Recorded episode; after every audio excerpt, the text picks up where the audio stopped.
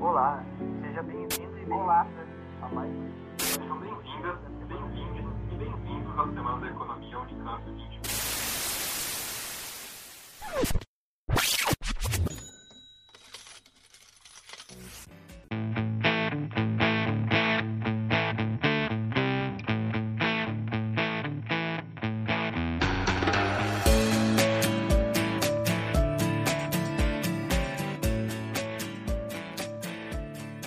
Bem-vindos ao Moeda Corrente, o podcast do Instituto de Economia da Unicamp. Esse é o Econopédia, que é o quadro de divulgação científica desse podcast. Eu sou o Rafael. E eu sou o Dimas, e como dito, hoje discutiremos principalmente uma obra de Gessé José Freire de Souza.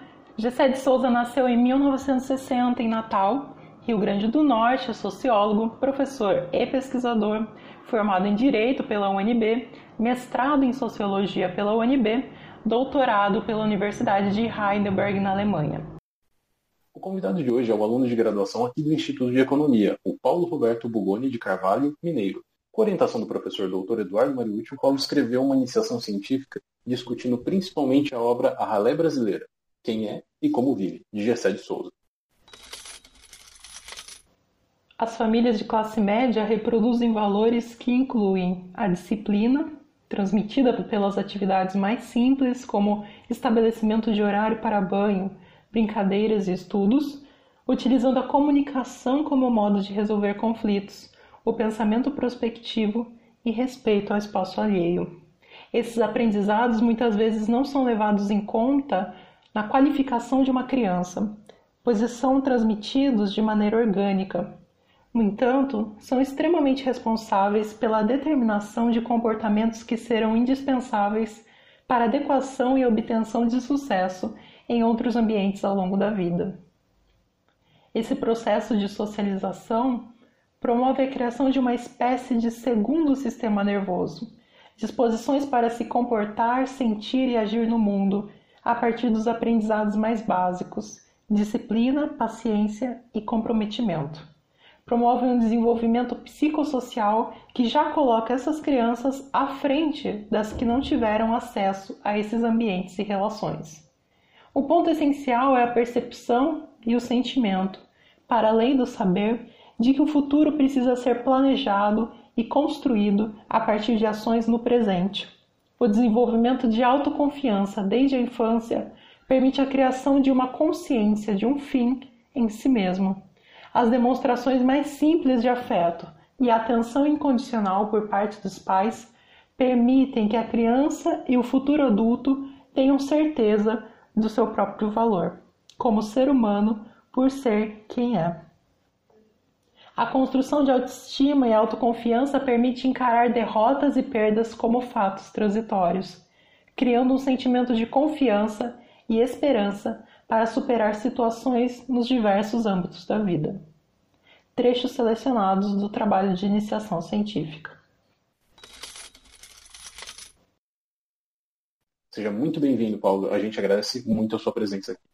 Obrigado a vocês pelo convite. Queria parabenizar vocês também pela iniciativa e falar que, que é um projeto super legal e, e importante. Paulo, primeiramente, gostaríamos que você se apresentasse, falasse em que ano da graduação você está, de que região do país você é, e uma pergunta que eu gosto de fazer, porque penso que tem bastante ouvinte pensando em cursar economia, por que você escolheu o curso de economia?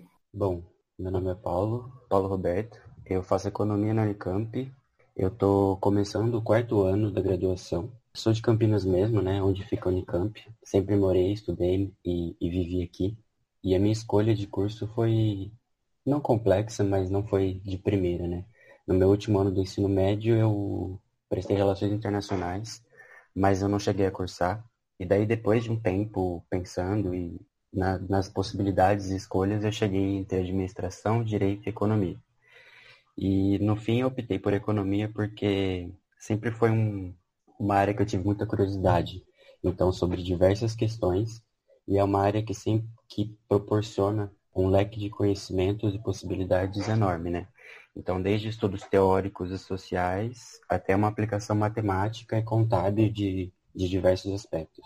E, e hoje eu vivo isso, né, de certa maneira, porque Eu estou aqui conversando com vocês sobre MIC, que é um estudo bem sociológico e político, e ao mesmo tempo eu trabalho com planejamento financeiro. Então, eu estou em, em dois, dois polos, talvez, opostos dentro da economia. Falando um pouco do processo de redação de uma iniciação científica, como é que veio a ideia para o tema da sua IC? E aproveitando, fala um pouco desse tema para gente. Olha, na verdade, tudo começou em, quando eu li né, o livro do Gessé de Souza, que chama Elite do Atraso, no finalzinho de 2018. E foi um livro que chamou muita atenção, né? Pela primeira vez que eu li. Porque é um livro que ele é apresentado como uma resposta crítica, política e sociológica desse autor ao Raízes do Brasil, do Sérgio Buarque de Holanda. Além de todas as ideias que ele traz convergindo e, e, e criticando as ideias do senso comum, né? Como o jeitinho brasileiro, o homem cordial e, e esses outros conceitos que a gente conhece na, na academia esse livro ele é organizado basicamente em três, em três pilares. Né? Ele primeiro ele discute a construção do Brasil por meio da escravidão, com esse legado social. Depois ele discute a hierarquia social e a luta de classes e os privilégios que contribuem para as desigualdades. E depois, no fim do livro, que é a última parte, ele, ele relaciona tudo isso a um diagnóstico do Brasil contemporâneo. Inclusive, ele discute sobre, sobre a Operação Lava Jato e na, na versão mais recente do livro, ele discute também ó, sobre o bolsonarismo. A minha iniciação, como o Rafael comentou, ela é intitulada A Construção Histórica da Ralé Brasileira e o Impacto sobre a Socialização e Organização Familiar. Então, eu parti da obra do Gessé e fui me aprofundando em outras referências, tanto diversas que ele usa, como Gilberto Freire, Sérgio Buarque, Florestan Fernandes, como diversos outros que o meu orientador foi me passando e eu também fui descobrindo ao longo do estudo. Enfim, o meu trabalho, é, a escrita dele e, e a conformação dele está baseado em três pilares também. Então, primeiro eu fiz uma, eu tentei estudar uma reconstrução histórica focando no impacto do colonialismo português e do escravismo na Constituição do Brasil. Então, o foco seria em dois principais pontos dentro dessa, dessa realidade colonial é, seria a centralidade da família patriarcal e o papel da violência como um meio de dominação e expressão de poder nesse âmbito. Nesse momento, a expressão maior de poder era, era na figura do senhor de terras, né? Então, essa primeira parte, ela tenta abarcar esses dois principais pontos. Num segundo momento, o objetivo foi entender o desenvolvimento do capitalismo industrial e os impactos no Brasil. Então, as diversas mudanças políticas, sociais e econômicas que aconteceram após a chegada da família real no Brasil em 1808 e como essas diversas mudanças se deram ao longo do século XIX, no período pós-abolição e no início do século XX. E a parte final do trabalho é uma compreensão da importância e da capacidade que a sociabilidade e a organização familiar e de classe tem sobre as nossas vidas. Então, o objetivo seria estabelecer um paralelo entre a classe média e a ralha brasileira, além de mostrar como todas essas questões e esses valores morais colocam a desigualdade e a marginalização dentro desse processo. Perfeito. Você começa o seu texto, eu lembro, discutindo a tese do Gessé de Souza, que defende que o escravismo foi no Brasil a base sobre a qual se construiu toda a sociedade brasileira, desde a sociabilidade até a própria cultura, certo? Penso que é terreno comum pensar a escravidão como uma demanda da economia colonial, como uma coisa só econômica, do engenho, da mineração, como é estudado normalmente nas escolas. Mas muitas vezes se esquece, ou se esquece de forma premeditada, como esse extenso período de desumanização e violência, quanto ao negro africano e o indígena, foi constitutivo de toda uma cultura. Como que esse processo se deu? Essa pergunta é importante porque quando a gente pensa nesse contexto colonial, a gente pensa em alguns séculos. Então é bastante é bastante tempo, é bem complexo e inclui bastante coisa. Né? Então a gente pensa num processo que inicialmente era uma etapa do desenvolvimento do capitalismo mercantil, né? Um período de expansão dos mercados no contexto de Portugal, naquela expansão além mar. E aí a gente vem com aquela ideia que a gente aprende de um Brasil conquistado, né, que inicialmente foi organizado por capitanias, depois por engenhos, enfim. O meu objetivo, ele foi, e o ponto central, né, nessa, nessa primeira parte, foi entender como que no período colonial, especificamente no, no período do açúcar, na ideia do engenho, como que se dava a esfera íntima e como que se dava as relações sociais dentro desse ambiente, né? Nesse contexto colonial. E para isso, Gilberto Freire foi, um, foi o autor principal que eu estudei e também que é, que é utilizado pelo GCE.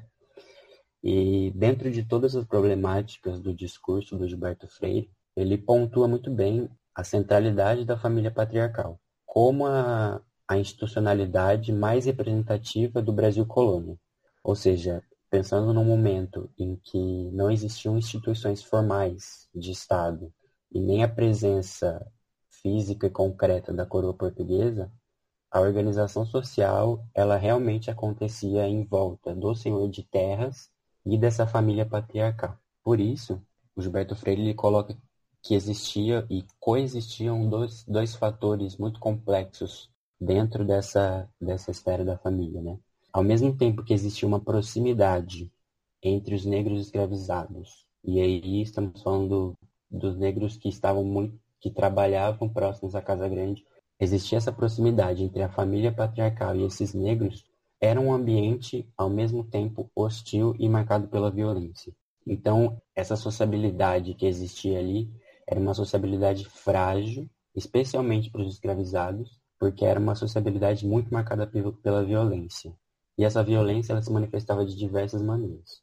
Desde os castigos físicos, é, sejam jornadas exaustivas de trabalho, mas principalmente pela ideia desses escravizados como objetos, como representação de um não ser. Então, além disso, um dos pontos que Gilberto Freire coloca e romantiza de certa maneira é a relação entre o português, né, que a gente está falando do senhor de terras de maneira generalizada, e as negras escravizadas como uma relação romantizada, mas na realidade isso era uma sociabilidade e uma relação muito marcada pela violência, especialmente a violência sexual, estupros, etc. Então, o intuito dessa primeira parte foi entender exatamente como a violência foi um fator central nessa dimensão e como essa dimensão do engenho estava muito ligada à dimensão material, porque ao mesmo tempo em que se tratava de uma realidade em que a expressão de poder se dava ali e não era externa, tudo estava ligado a um sistema econômico, em que o tráfico de escravizados era, era o, a parte mais lucrativa né, desse sistema naquele momento.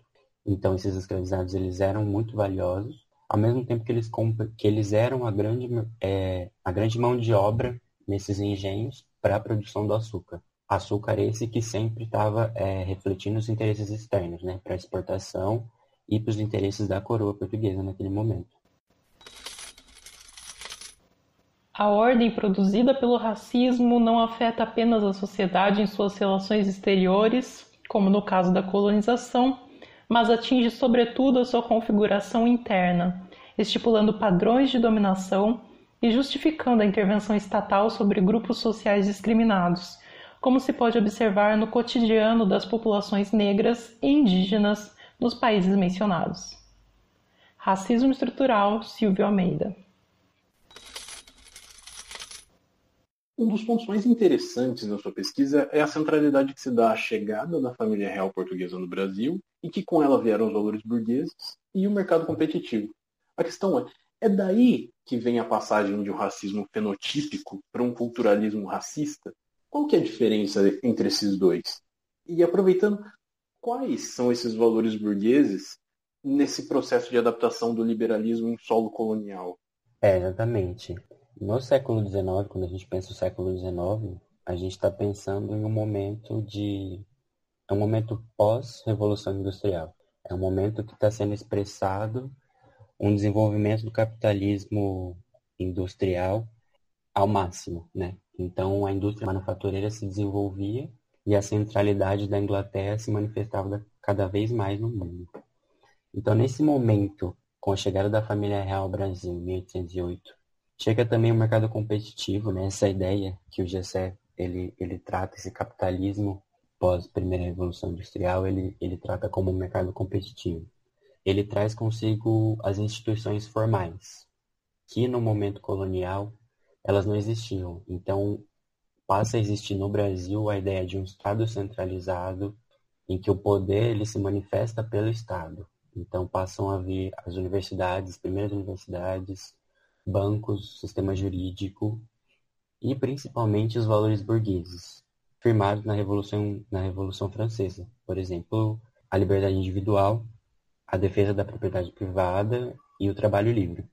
Então, nesse momento, que representavam mudanças muito grandes nessa realidade brasileira, o Brasil, que era marcado por um poder descentralizado, né, principalmente na figura do senhor de terras, ele inclui toda uma institucionalidade que ela não, ela não é compreendida, digamos assim, e absorvida por toda a população. Então, esses valores de liberdade, individualidade, conhecimento e talento individual, que são os valores e as, e as características mais, mais importantes e que definem a hierarquia social nesse novo contexto, são características que não são compartilhadas pela população toda. Então, isso, isso passa a ser um, características e elementos que estão concentrados nas elites e na, na população que sempre esteve no poder. E dessa maneira, no fim do século XIX, mesmo com a Lei Áurea, é, em 1888, que proclamava a abolição, todos esses elementos que marcavam essa modernidade europeia, eles não foram democratizados.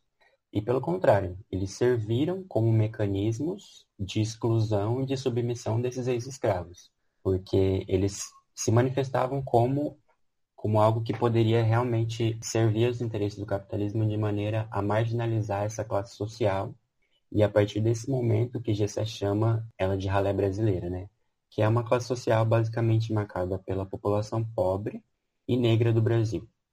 E a ideia é que nessa, nessa construção de capitalismo periférico no Brasil, esse uso da doutrina liberal como um argumento para expressar esses novos interesses da elite e da economia de mercado, por exemplo, o assalariamento e a ampliação do mercado interno, eles esbarram em um caminho comum do fim da ordem da, da antiga ordem colonial, que estava extremamente atrelado ao escravismo. Mas como eu já disse, não havia nenhuma intenção de democratizar essas condições e esses acessos sociais.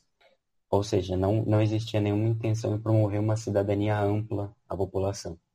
E com isso, essa, hierarquiza, essa hierarquização social, ela está extremamente atrelada a uma hierarquização racial, que antes existia de maneira explícita e formal, é, de maneira fenotípica, como eu digo e como o Gessé disse, até se consolidar em um culturalismo no fim do século XIX e começo do século XX. Então, assim, o racismo fenotípico seria aquele que leva em consideração a cor da pele e os traços corporais, para classificar seres, em, seres entre superiores e inferiores, servindo inclusive para identificar o outro como selvagem ou objeto. E o culturalismo racista, né, que ele, que ele apresenta, ele inclui esse racismo fenotípico dentro de si, né, dentro desse, desse conceito, ele promove essa mesma separação entre seres superiores e inferiores, mas de maneira um pouco mais invisibilizada e opaca, porque ele considera, na verdade, né, ele se apresenta com uma consideração de estoque cultural, é, línguas, religiões.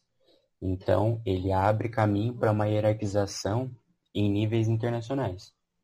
E o ponto importante é que esse culturalismo ele se apresenta com caráter científico? Inclusive, ele foi construído e embasado sobre diversas linhas de pesquisa, como, por exemplo, o darwinismo social. E ele se manifesta de maneira muito invisibilizada. Então, hoje a gente consegue perceber ele dentro do meio acadêmico, do meio intelectual, de maneiras muito claras e permanentes. Por exemplo, na obra do Sérgio, do Sérgio Buarque. Então, basicamente, é essa a diferenciação e essa, e essa passagem no século XIX. Como não há nenhum arranjo institucional preparado para intervir massivamente em processos de socialização primária, os processos nos quais o destino de toda ralé é decidido, resta ao sistema penal a tarefa de proteger a sociedade de bem daqueles que podem ameaçá-la e que muitas vezes, de fato, a ameaçam. Ralé brasileira. Quem é e como vive. Gessé de Souza. E ao trabalhar o conceito de ralé brasileira, Gessé de Souza formula uma ideia diferente de classe social, além do status econômico, além da renda. Poderia explicar o termo ralé brasileira e quais são esses outros fatores envolvidos nesse processo inacabado de socialização do ex-escravo? Esse é um dos pontos que eu mais gostei na obra do Gessé e que mais me chamaram a atenção, porque eu também como como estudante e naquele momento, né, primeiro ano da graduação, eu nunca tinha me confrontado com um conceito de classe social que não fosse aquele economicista que, que considera só a renda como, como um determinante, ou, por exemplo, a separação marxista, em que, em que considera os meios de produção, né, de maneira bem rasa. Então, na verdade, ele concebe esse conceito de classe social como uma construção social que compreende socializações familiares específicas. Ou seja, a classe social está diretamente relacionada com um conjunto de comportamentos, valores e ideias que são transmitidas de maneira íntima dentro, da, dentro de, das famílias. E além de ser de maneira íntima, de maneira afetiva também. Então ele, ele, ele inclusive ele utiliza um conceito é, se chama hábitos, que ele traz do Charles Taylor, que se trata, ele fala como se fosse um, um segundo sistema nervoso, né? Se manifesta como um conjunto de disposições para se comportar, sentir e agir no mundo, a partir de aprendizados mais básicos no ambiente familiar. Então, esse conceito de classe social, ele além, de, além dessa, dessas disposições que vêm da, da esfera íntima e afetiva das famílias, ele considera três capitais, né? Ele considera o capital econômico, ou seja, a renda e o patrimônio também têm influência sobre as caracterizações de classe social. Ele considera o capital cultural, que incorpora o conhecimento útil, ou seja, o de prestígio que o indivíduo possui, e o capital social, que compreende toda uma rede social, uma rede social e de intimidade que determina também essa classe social. Então, quando ele caracteriza a ralé brasileira, ele caracteriza como uma classe social que compreende a grande maioria da população brasileira, que historicamente foi marginalizada e vem sendo marginalizada, sendo em maioria negra e pobre. Por isso a discussão de classe, por isso é importante tanto o resgate que eu tentei fazer na, na pesquisa, porque isso está intimamente ligado ao passado escravista e à questão de raça no Brasil.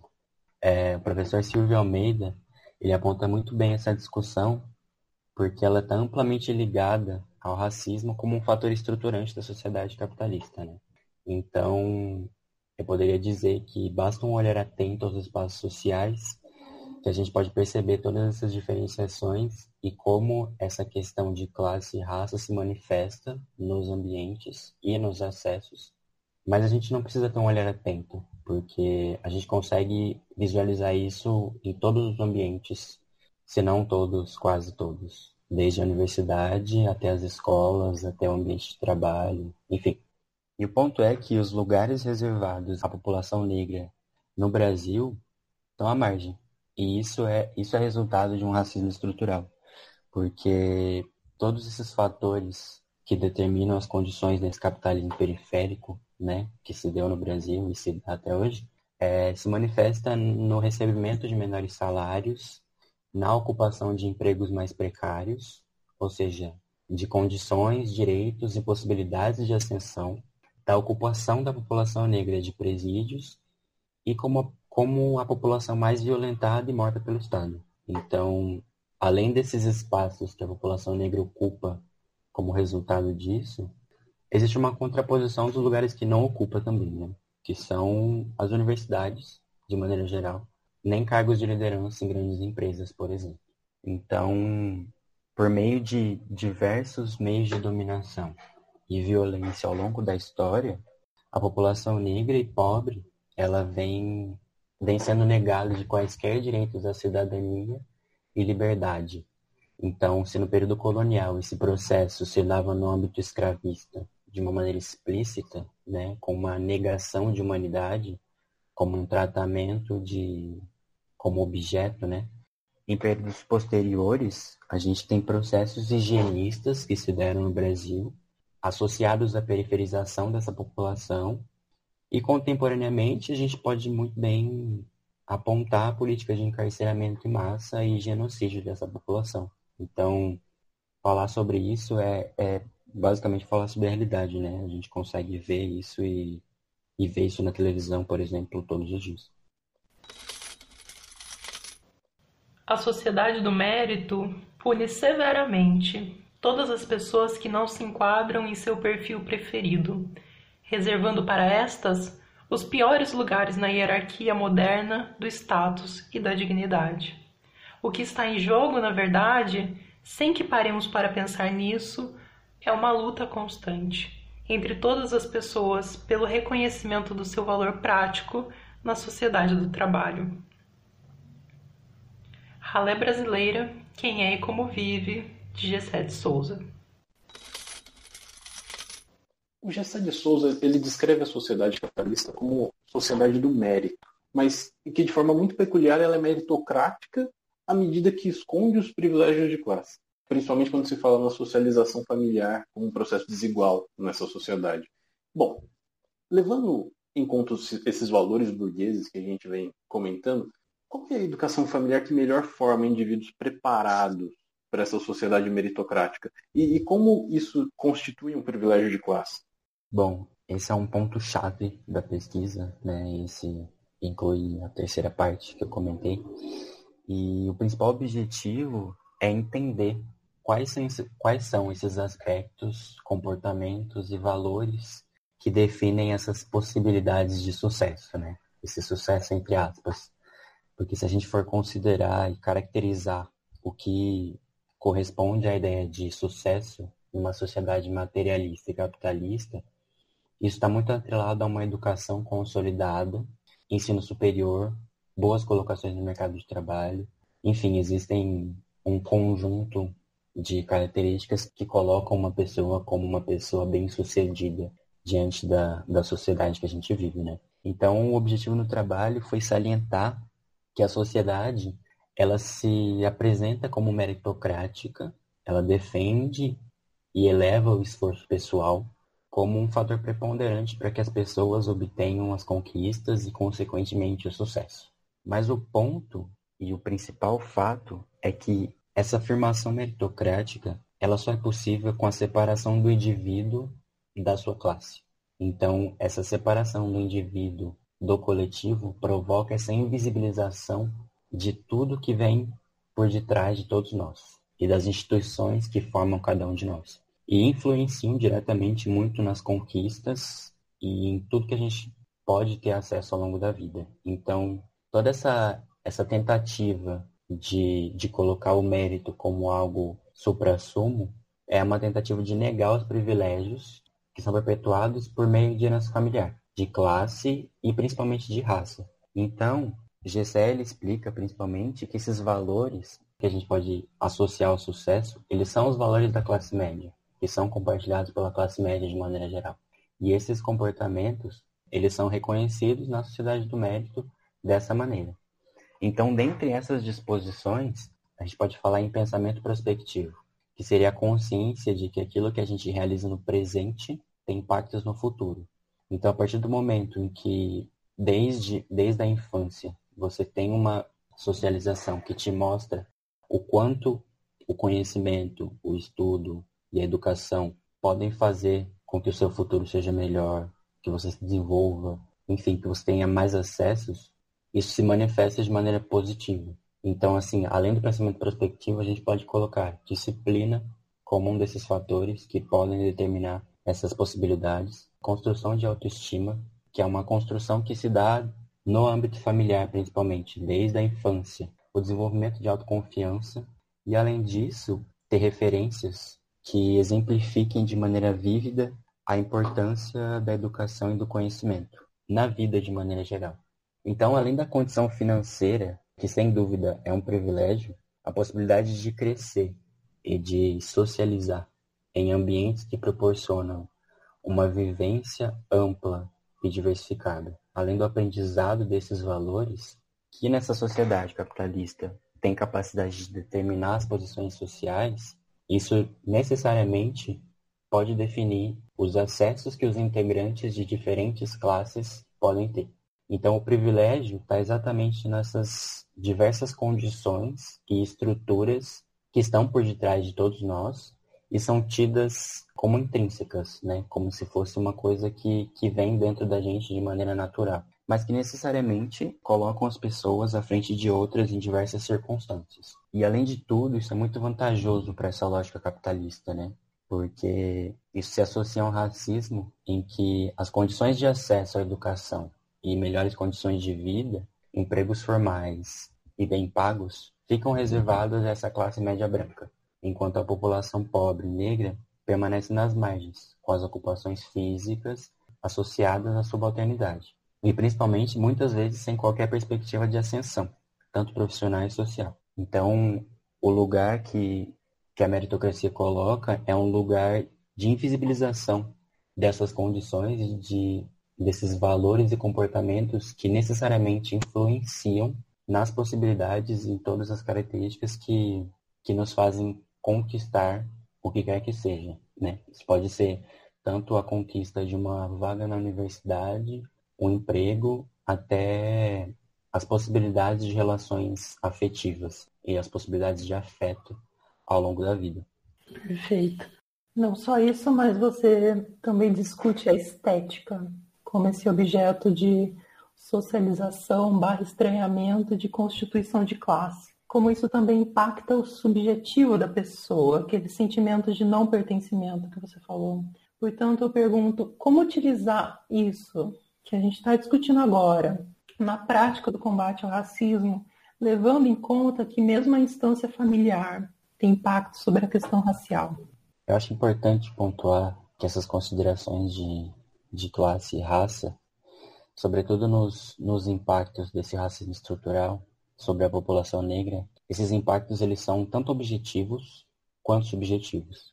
Então, quando a gente fala em impactos objetivos, a gente está falando das dificuldades de acesso material, educacional, profissional, ou ainda relacionados às diversas violências, como eu já disse anteriormente, né? E subjetivamente, isso impacta na autoestima, dessa população negra. Isso impacta na autoestima, no reconhecimento próprio, na constante dúvida de nós mesmos, na autossabotagem e na ausência de afeto nas mais diversas relações.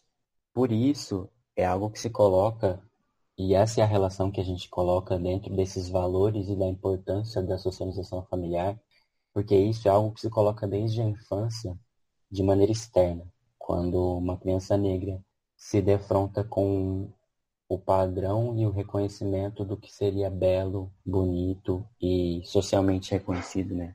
Não que uma criança tenha essas, esse reconhecimento, mas quando você olha para a figura de uma boneca, por exemplo, e vê que essa boneca normalmente ela não é parecida com você e que tudo que se parece e é relacionado a, ao bonito não se parece com você, isso necessariamente rebate nessa dimensão estética, né? E essa dimensão estética está muito relacionado a esse padrão de beleza e, e não só de beleza, né? Um padrão social e de inteligência que está relacionado à branquitude, a traços mais finos, enfim.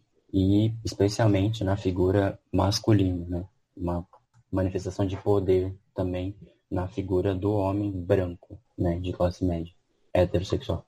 Então, por isso, é um processo de reconhecimento e de reivindicação de autoestima por negras e negras como algo muito importante, né?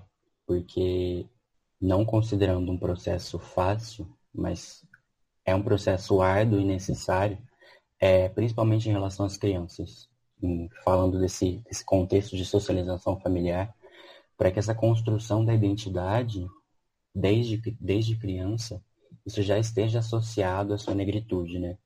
E colocar a negritude como algo possível e como algo que tenha seu valor, algo que não que não seja o, o outro ou a outra face do bonito, né? Digamos assim.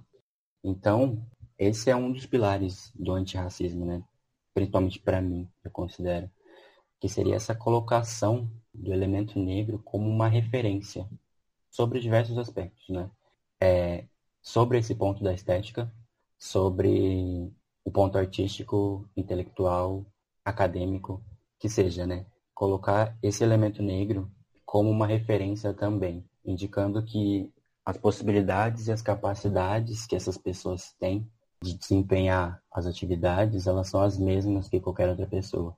Então, o direito de acessar todos os lugares com igualdade de oportunidades e com reconhecimento, né, sem uma necessidade constante de provação, né, e de e mostrar que a sua capacidade, que você está ali porque você é capaz, né.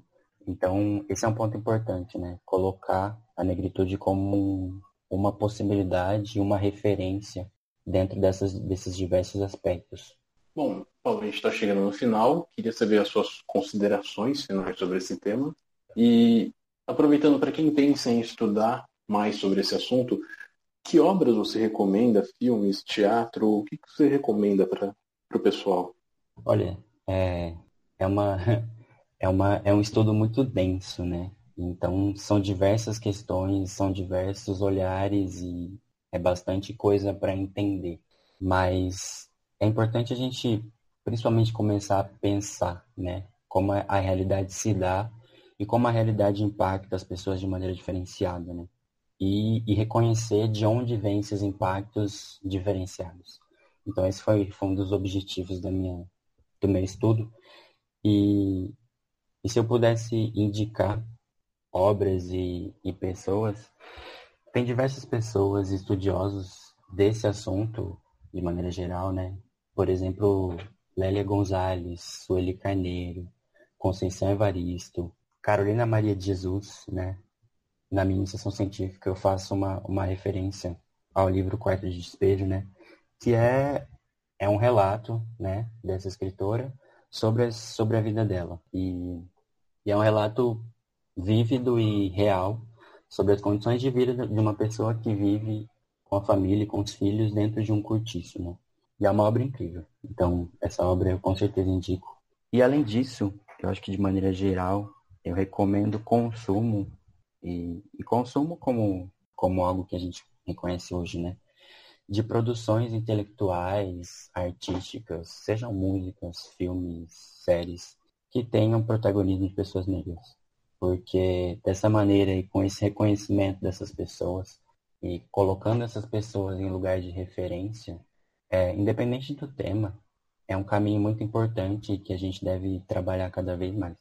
Muito bem, Paulo, gostaria de agradecer a sua participação, sua disponibilidade de estar discutindo um tema tão importante, sendo um dos primeiros convidados aqui do Econopédia. E lembrando aos ouvintes que é de muita ajuda que compartilhem esse episódio com amigos e parentes e sigam o nosso Instagram, Twitter e Facebook. E até a próxima!